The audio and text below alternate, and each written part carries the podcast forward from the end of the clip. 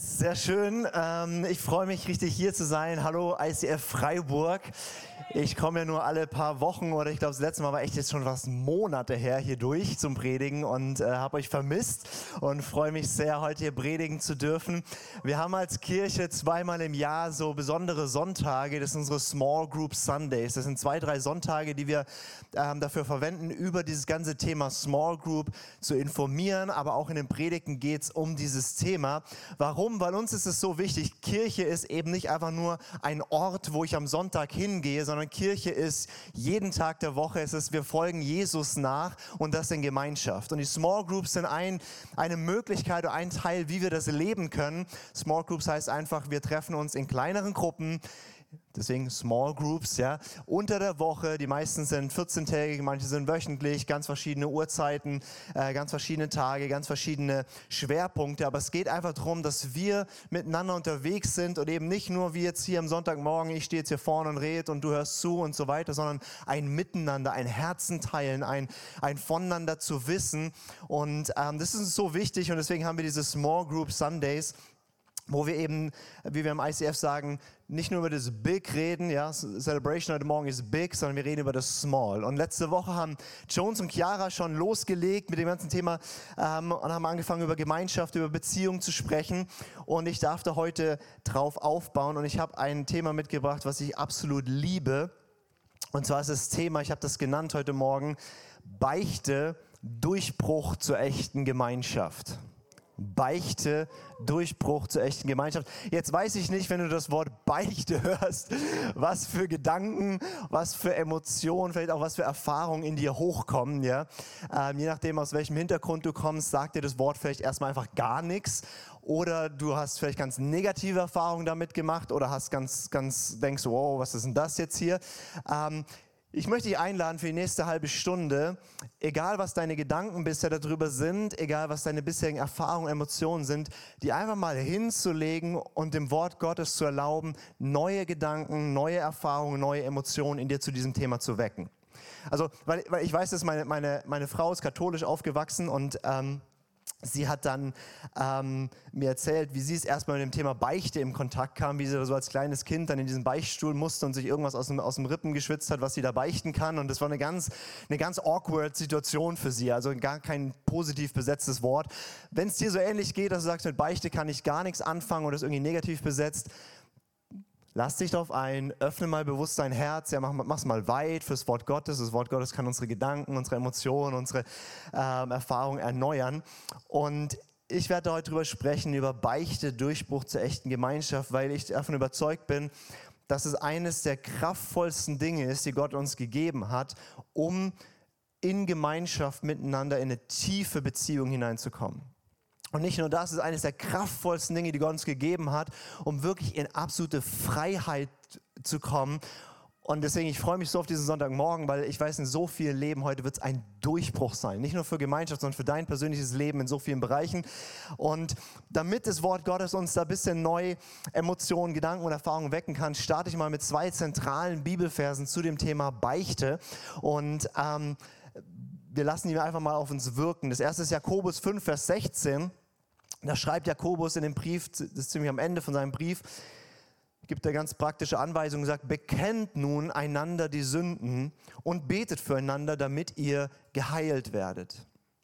Also Jakobus sagt, hey, als Gemeinde, als Gemeinschaft sollt ihr einander Sünden bekennen und dann füreinander beten und das hat Heilungskraft. Und hier ist, hier ist das Wort äh, für Heilung, das kann körperliche Heilung bedeuten, das kann aber auch seelische oder, oder geistliche Bindung lösen, es kann erretten, befreien bedeuten. Das heißt, es hat eine enorme Kraft, wenn wir voreinander Sünden bekennen, füreinander beten und dann kommt die Kraft Gottes in unser Leben hinein. Das, was Jakobus hier sagt. Eine zweite Bibelstelle, die über Beichte spricht, also das Bekennen von Sünden vor einem anderen, ist 1. Johannes 1,7, da heißt es, wenn wir aber im Licht wandeln, wie er im Licht ist, also wie er Gott im Licht ist, haben wir Gemeinschaft miteinander und das Blut Jesu seines Sohnes reinigt uns von jeder Sünde. Also Johannes schreibt in seinem Brief, dass Gott Licht ist und dass da, wo er ist, ist keine Finsternis. Und wenn wir die finsteren Dinge unseres Lebens ins Licht bringen, nennt das hier im Licht wandeln voreinander, das heißt, die Dinge offenlegen, ans Licht bringen, dann sagt er, haben wir wirkliche Gemeinschaft miteinander. Und das Blut Jesu, also das, was Jesus am Kreuz uns getan hat, es reinigt uns von allem, was uns bisher niedergehalten hat, deprimiert hat, zurückgehalten hat und sprengt Ketten auf. Das ist das simple Prinzip von Beichte. Also Beichte bedeutet, ich bekenne einem anderen Christen meine Sünden, der betet für mich und spricht mir von Gott Vergebung zu. Und die Wirkung ist, Heilung kommt, Errettung kommt, Befreiung kommt. Die Wirkung ist, wir haben echte, tiefe Gemeinschaft miteinander, weil da nichts mehr im Verborgenen zurückgehalten wird. Alle fühlen sich noch nicht wohl in dem Raum, aber glaub mir, wir werden, wir, wir werden merken, das ist richtig, richtig gut. Wir sprechen erstmal noch ein bisschen drüber, warum Beichte, warum ist das so kraftvoll und dann über das Wie. Und das Wie würde ich auch ein bisschen entspannen, weil es nicht darum geht, dass du nach der Celebration hier nach vorne kommst und deine Sünden hier öffentlich bekennst. Das ist nicht, was wir heute machen. Wir schauen uns dann an, wie leben wir das als Gemeinschaft und wie kannst du in diese Freiheit kommen. Seid ihr da? Cool, die erste Reihe ist da. Ist der Rest auch noch da? Ja, okay, Beichte. Woo. Ich habe das genannt Beichte, Beichte Durchbruch zur echten Gemeinschaft und ich habe das äh, sozusagen den Titel ein bisschen geklaut von Dietrich Bonhoeffer. Dietrich Bonhoeffer hat dieses Büchlein geschrieben, Gemeinsames Leben, wo er mit einigen Leuten äh, sehr eng zusammen gewohnt hat wirklich und darüber geschrieben hat, wie können wir als Christen echte Gemeinschaft erleben. Und da gibt es ein Kapitel über Beichte und Abendmahl. Und das ist so dermaßen gut, dass ich mir überlegt habe, mir einfach einen Stuhl zu nehmen, mich hier vorne hinzusetzen, euch das heute vorzulesen und danach mich wieder hinzusetzen. Also ich habe mich dagegen entschieden. Ich versuche es ein bisschen, bisschen fluffiger zu machen, aber es ist brutal gut. Und deswegen werde ich heute viel von ihm zitieren. Und er spricht darüber, dass Beichte ein Durchbruchthema ist, dass wir Durchbruch erleben zur Gemeinschaft. Und er beginnt das Kapitel mit den Worten, er sagt, bekennet einer dem anderen seine Sünden. Jakobus 5, Vers 16, ich glaube, wir haben das auch auf Folie. Genau, danke. Wer mit seinem Bösen allein bleibt, der bleibt ganz allein. Es kann sein, dass Christen trotz gemeinsamer Andacht oder Celebration, gemeinsamen Gebetes, trotz aller Gemeinschaft im Dienst allein gelassen bleiben, dass der letzte Durchbruch zur Gemeinschaft nicht erfolgt, weil sie zwar als Gläubige, als fromme Gemeinschaft miteinander haben, aber nicht als die Unfrommen, als die Sünder. Und, und, und ich liebe, wie wie, wie er das beschreibt, dass er sagt, hey, wir können ganz viel miteinander Gemeinschaft haben, aber es gibt eine letzte Bastion von echter, tiefer Gemeinschaft miteinander, nämlich wenn wir Licht reinlassen in unser Leben und uns kennenlernen, nicht nur mit unserem Instagram-Profil und unserem Sonntagsface, sondern wenn wir uns kennenlernen in unserer Schwachheit, in unserer Gebrochenheit, in unserer Sünde, in unserem Versagen, dann geschieht tiefste Gemeinschaft. Und Beichte ist der Weg dahin. Ich lese mal ein bisschen weiter vor, was er so geschrieben hat. Er geht dann weiter und sagt, in der Beichte geschieht der Durchbruch zur Gemeinschaft. Die Sünde will mit dem Menschen allein sein.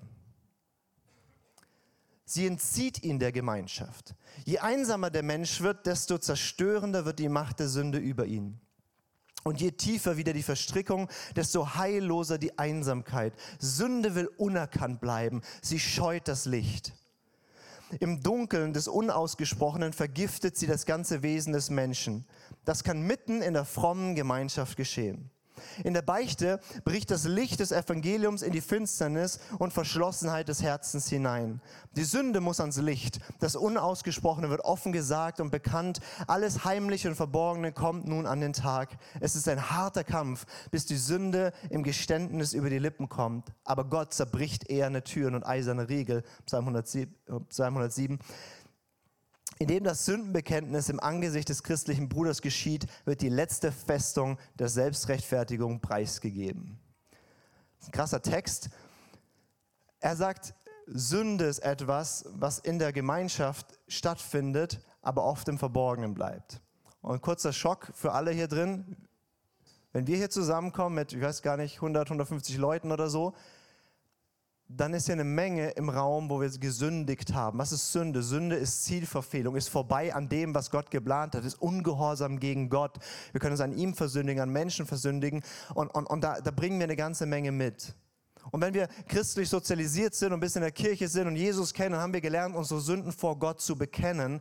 Und trotzdem ist es nicht die letzte, die, die, die letzte Freiheit, ähm, wenn wir es nicht gelernt haben, voreinander die Sünden zu bekennen. Und es ist was ganz, ganz Komisches, dass wir relativ wenig Problem haben, vor einem vollkommenen, ewigen Gott, der ein verzehrendes Feuer ist, unsere Sünden zu bekennen, aber dass es uns irgendwie so viel kostet, vor irgendeinem anderen gebrochenen Sünder, der daneben uns sitzt, unsere Sünden zu bekennen.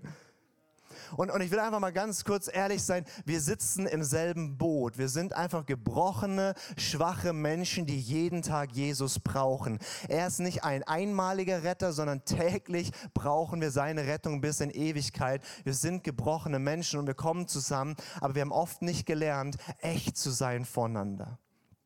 Und darüber schreibt Bonhoeffer hier, und die Wahrheit ist, wer sich in seiner Schwäche nicht zumuten kann, der bleibt einsam wenn du keine Freundschaften, und es ist jetzt egal, ob das eine Small Group ist, ob das, ob das in, in deinem, deinem Ehe-Familienkontext ist, ob das andere Freunde sind, ob das sonst wie in der Kirche ist, wenn du nicht einen Ort hast, wo du komplett echt sein kannst, wo du schwach und geschreddert und gebrochen sein kannst, dann hast du noch nie echte Gemeinschaft erlebt. Dann bleibst du einsam mit diesem Teil von dir. Und Gott lädt uns ein zu sagen, dein ganzes Wesen, alles, was du bist, all die Finsternis, all die Untiefen in dir, das darf Platz haben in der Gemeinschaft. Was passiert, wenn wir ehrlich sind? Wir erleben tiefe, verbindende Gemeinschaft. Bonhoeffer sagt, steht ein Christ in der Gemeinschaft des, der brüderlichen Beichte, so ist er nirgends mehr allein. Ich mag das. Bonhoeffer schreibt aber auch, es ist nicht nur ein Durchbruch in Gemeinschaft, er sagt, es ist ein Durchbruch zum Kreuz. Er sagt, die Wurzel von aller Sünde, also all, all dem, was uns trennt von Gott oder wegbringen will von Gott, ist letztlich Stolz und Hochmut. Das ist die Wurzel von allem. Und vielleicht merkst du das, wenn du gerade drüber nachdenkst, irgendeiner anderen Person all das mal zu erzählen, was da an, in deinem Finstern, in deiner Vergangenheit und an Sünden in deinem Leben war, dann merkst du so, hu, da fühlt man sich nicht ganz so wohl. Ein Aspekt von dem, was wir fühlen, ist, dass wir da einen Stolz in uns haben, dass wir nicht dass wir nicht uns demütigen können vor einem anderen. Und Bonhoeffer schreibt darüber auch so schön, er sagt, die Beichte vor dem Bruder oder der Schwester, er wählte diese alte Sprache von, ja, wir sind ja, Gott ist unser Vater, wir sind Brüder und Schwestern. Ich, ich mag diesen Ausdruck irgendwie so. Die Beichte vor dem Bruder ist die tiefste Demütigung. Sie tut weh. Sie macht gering. Sie schlägt den Hochmut furchtbar nieder. Vor dem Bruder als Sünder dazustehen, ist eine kaum zu ertragende Schmach. Im Bekenntnis konkreter Sünden stirbt der alte Mensch unter Schmerzen einen schmachvollen Tod vor den Augen des Bruders.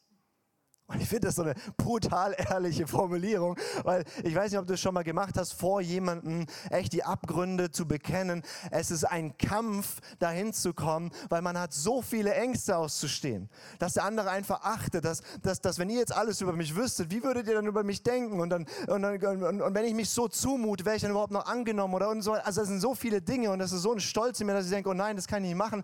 Aber dann mich mit jemandem hinzusetzen und zu sagen, hey, ich, ich, ich, ich, ich erzähle dir mal, was in meinem Herzen und in meinem Leben los ist und wo ich versagt habe und wo ich gescheitert bin. Und ich erzähle das einfach mal. Das hat was mit sich selber erniedrigen zu tun. Klingt sexy, ne? Die Wahrheit ist allerdings, dass jede Sünde irgendwann ans Licht kommen wird. Und die Beichte nimmt etwas vorweg, dass es später nicht stattfindet. Nämlich der Tag, an dem wir alle vor Jesus stehen werden und alles offenbar wird, was jemals da war. Und wo alles, was im Verborgenen ist, von den Dächern gerufen wird. Deswegen sage ich es lieber meinem Bruder jetzt als dann.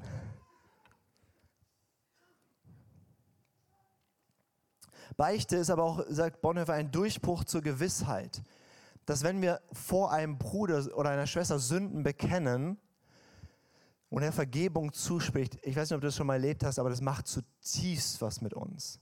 Ich kenne so viele Christen, die sind ähm, in diesem Kreislauf von Gott auch immer wieder dieselben Dinge zu bringen oder immer wieder auch in dieselben Dinge reinzufallen und diesen äh, Bitten um Vergebung empfangen, aber diese Gewissheit von dir ist vergeben, es ist weg, dass diesen Zuspruch zu erleben hat eine ungeheure Kraft. Und dann ist es nicht nur irgendwie äh, psychologisch, emotional nett, sondern es ist ein Durchbruch zu einem Sieg über diese Sünden. Beichte ist ein Durchbruch zum Sieg über diese Sünden, weil das, was dich davor geknechtet hast, wenn du es bekennst, wenn du, wenn du Vergebung empfangen hast, dann brichst du damit auf eine kraftvolle Art und Weise und du wirst davon frei. Die Bibel sagt, dass, dass in Epheser 5 heißt es, dass alles, was ans Licht kommt, wird Licht. Und deswegen gibt es jemanden, der will verhindern, dass diese Dinge in deinem Herzen, in deinem Leben, in deiner Vergangenheit irgendwo ans Licht kommen. Weil sobald sie ans Licht kommen, verlieren sie alle Macht über deinem Leben. Alle Scham, alles schlechte Gewissen, alle Ketten, alles immer wieder in dieselben Dinge reinfallen, verlieren seine Kraft, wenn du es bringst ins Licht. Und deswegen ist es eine eine wunderbare Einladung. Beichte ist in der Bibel kein Gesetz, ist kein Gebot im Sinne von, du musst das tun. Es ist wie ein, ein göttliches Hilfsmittel zu sagen, hier, ich, ich reich dir ein Tool, um in Freiheit hineinzukommen.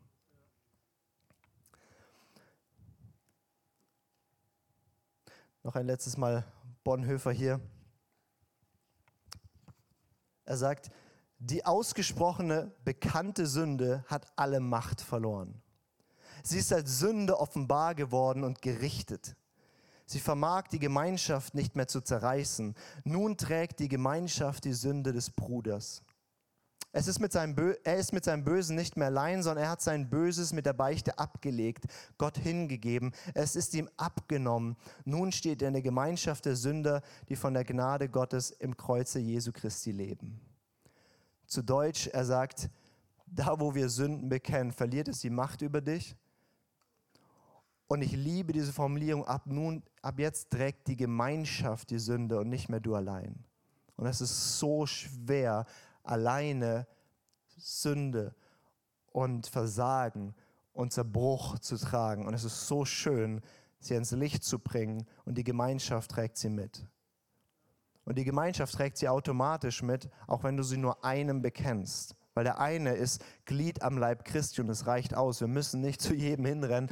Es passiert, wenn wir dem einen es offenbaren, ist es in der Gemeinschaft sozusagen, also niemand anders erfährt es, aber als geistliches Gesetz ist es plötzlich nicht mehr alleine, sondern einer trage des anderen Lasten und es wird auf die Schultern der Gemeinschaft gelegt und damit wird es leicht.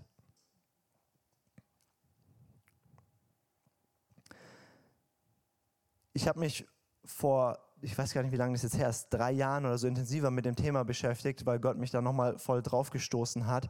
Und ich habe mich an Punkten durchgerungen eben und es gab Dinge, da hatte ich keine Lust, die jetzt nochmal alle hochzuholen und zu bekennen und so weiter und so fort. Aber Gott hat mich wie nicht da rausgelassen und, und ich bin manchmal nicht, leider nicht der Schnellste im Gehorsam. Deswegen habe ich so ein paar Wochen und Monate durchgerungen und gebraucht und dann kam nochmal jemand mit einem prophetischen Wort und hat gesagt, ich, ich habe so dieses Wort mit 1. Johannes 1, Vers 7, wenn ihr im Licht wandelt dann und so. Also echt, Gott hat mich so ähm, und dann habe ich mir einen Bruder geschnappt, einen guten Freund von mir, und wir haben uns gegenseitig äh, gebeichtet. Also äh, war nicht geplant, sondern ich habe ihm gesagt, wenn es okay ist, würde ich ihm gerne mein, mein Leben beichten. Und, ähm, und, und das hat was in ihm getriggert, dass er Dinge erzählt hat. Und, und wir haben uns wir haben uns alles offengelegt, was, was, was da war. Noch Dinge, wo man gesagt hat, Gott sei Dank, Gott hat mir das vergeben, aber gut, dass es nie jemand wissen muss. Ähm, und obwohl es Dinge waren, die Gott vergeben hatte, ist ich kann ja gar nicht sagen, wie schön dieses Gefühl ist. Ich habe einen Freund, der weiß alles. Es gibt nichts in meinem Leben, was verborgen ist. Das ist so ein schönes Gefühl. Ich renne seitdem mit so einem Kreuz durch die Gegend. Ja weil ich, äh, ich bin unangreifbar. Warum? Weil nicht nur zwischen mir und Gott stimmt es, sondern auch zwischen mir und seinem Volk. Und ich habe jemanden, der, der hat Einsicht in mein Leben. Und ich weiß, manchmal, manchmal scheitere ich an Punkten. Und, und, und, und, und allein der Gedanke zu sagen, oh, ich treffe mich nächste Woche wieder mit ihm. Und wir werden uns ehrliche Fragen stellen und ehrliche Antworten geben. Und damit ist es ausgeräumt. Er betet über mir und es hat keine Macht. Scham ist nicht mehr da dieses Alleinsein, dieses, man muss was verbergen. Wenn die Leute wüssten, es ist weg, weil ich einen habe, der es weiß.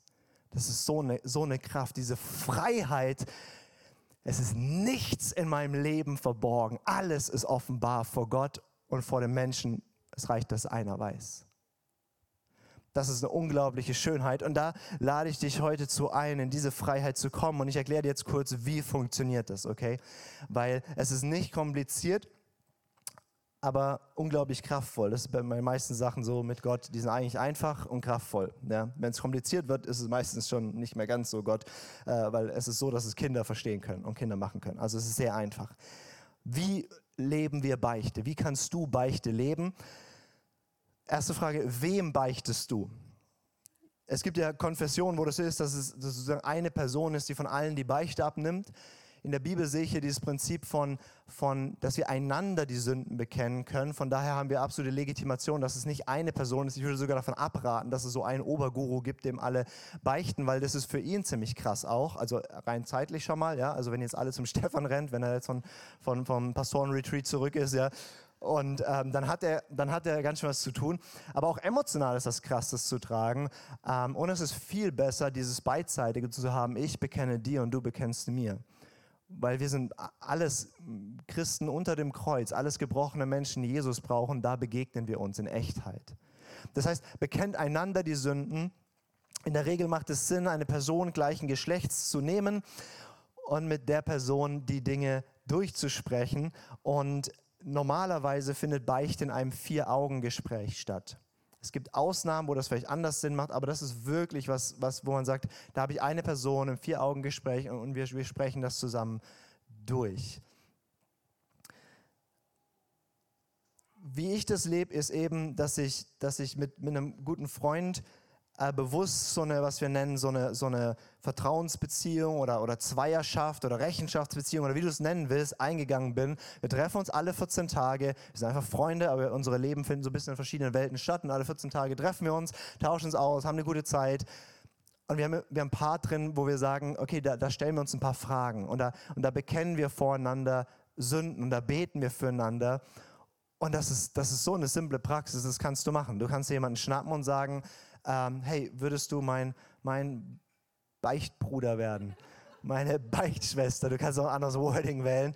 Ähm, und das Krasse ist, ähm, wir haben das angefangen, als wir noch gar nicht so eine krass tiefe Beziehung hatten.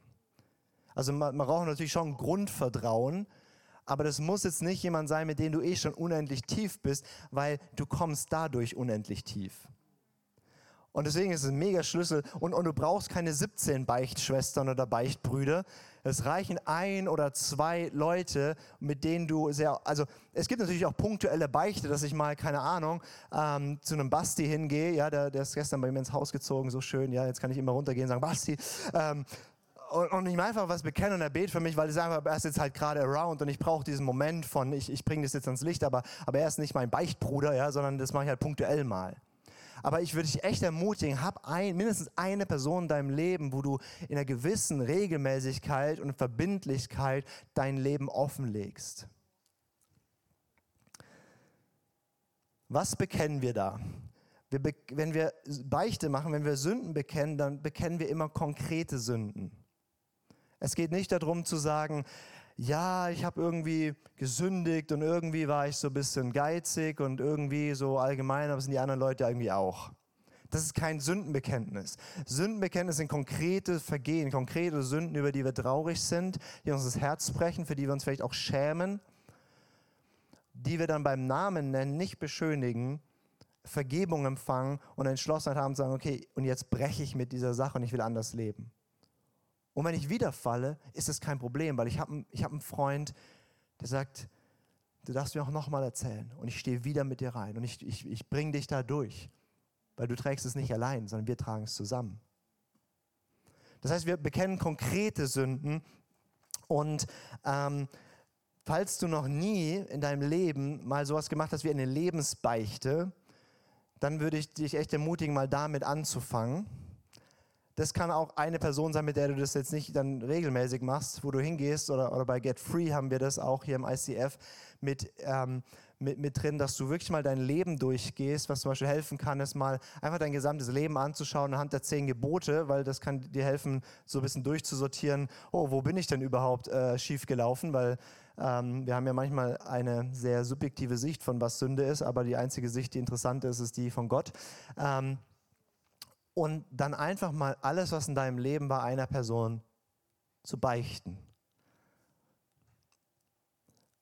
Und ich kann dir sagen, es bringt so eine Freiheit rein. Und so viele Ketten, so viele Probleme, so viel, mit was wir ringen, ist einfach weg, wenn wir diese einfache Sache machen. Es gibt das Reich des Lichts, das Reich Gottes, da wo Gott regiert und es gibt ein Reich der Finsternis. Und das Reich der Finsternis ist so, es ist die, die, die unsichtbare böse Welt, das sind wie Ratten. Ratten sind da, wo Müll ist. Und wenn du allen Müll ausgeräumt hast, sind auch die Ratten weg. Das ist ein bisschen belastisch vielleicht ausgedrückt, aber das ist das einfache Prinzip von Beichte. Wie nehmen wir die Beichte ab oder was, was passiert bei der Beichte?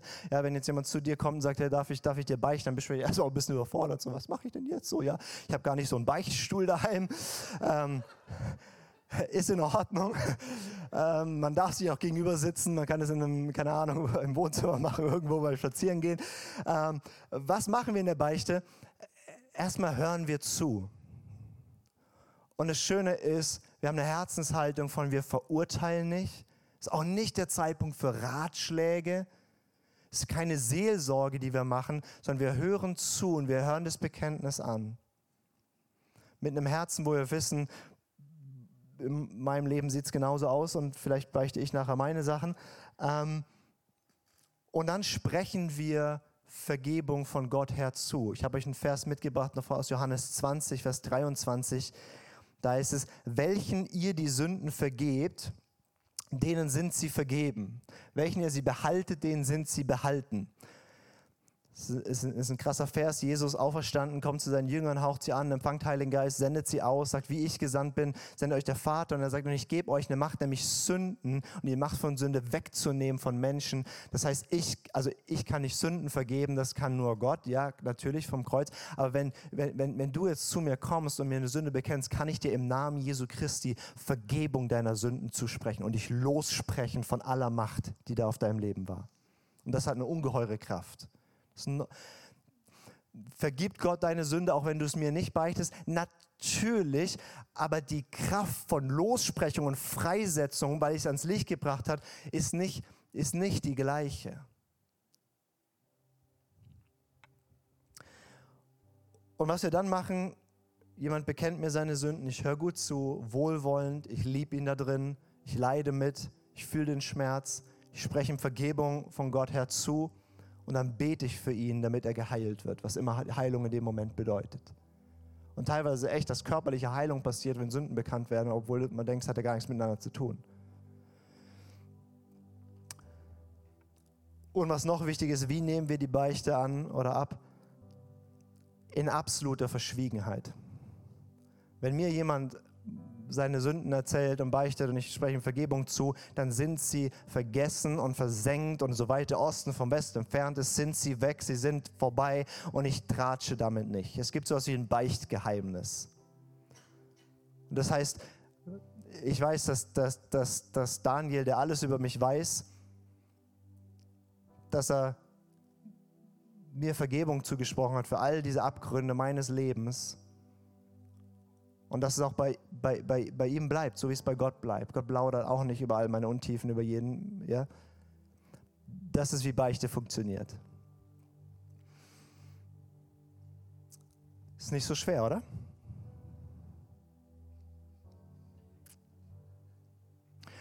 Also die Grundvoraussetzungen haben wir alle.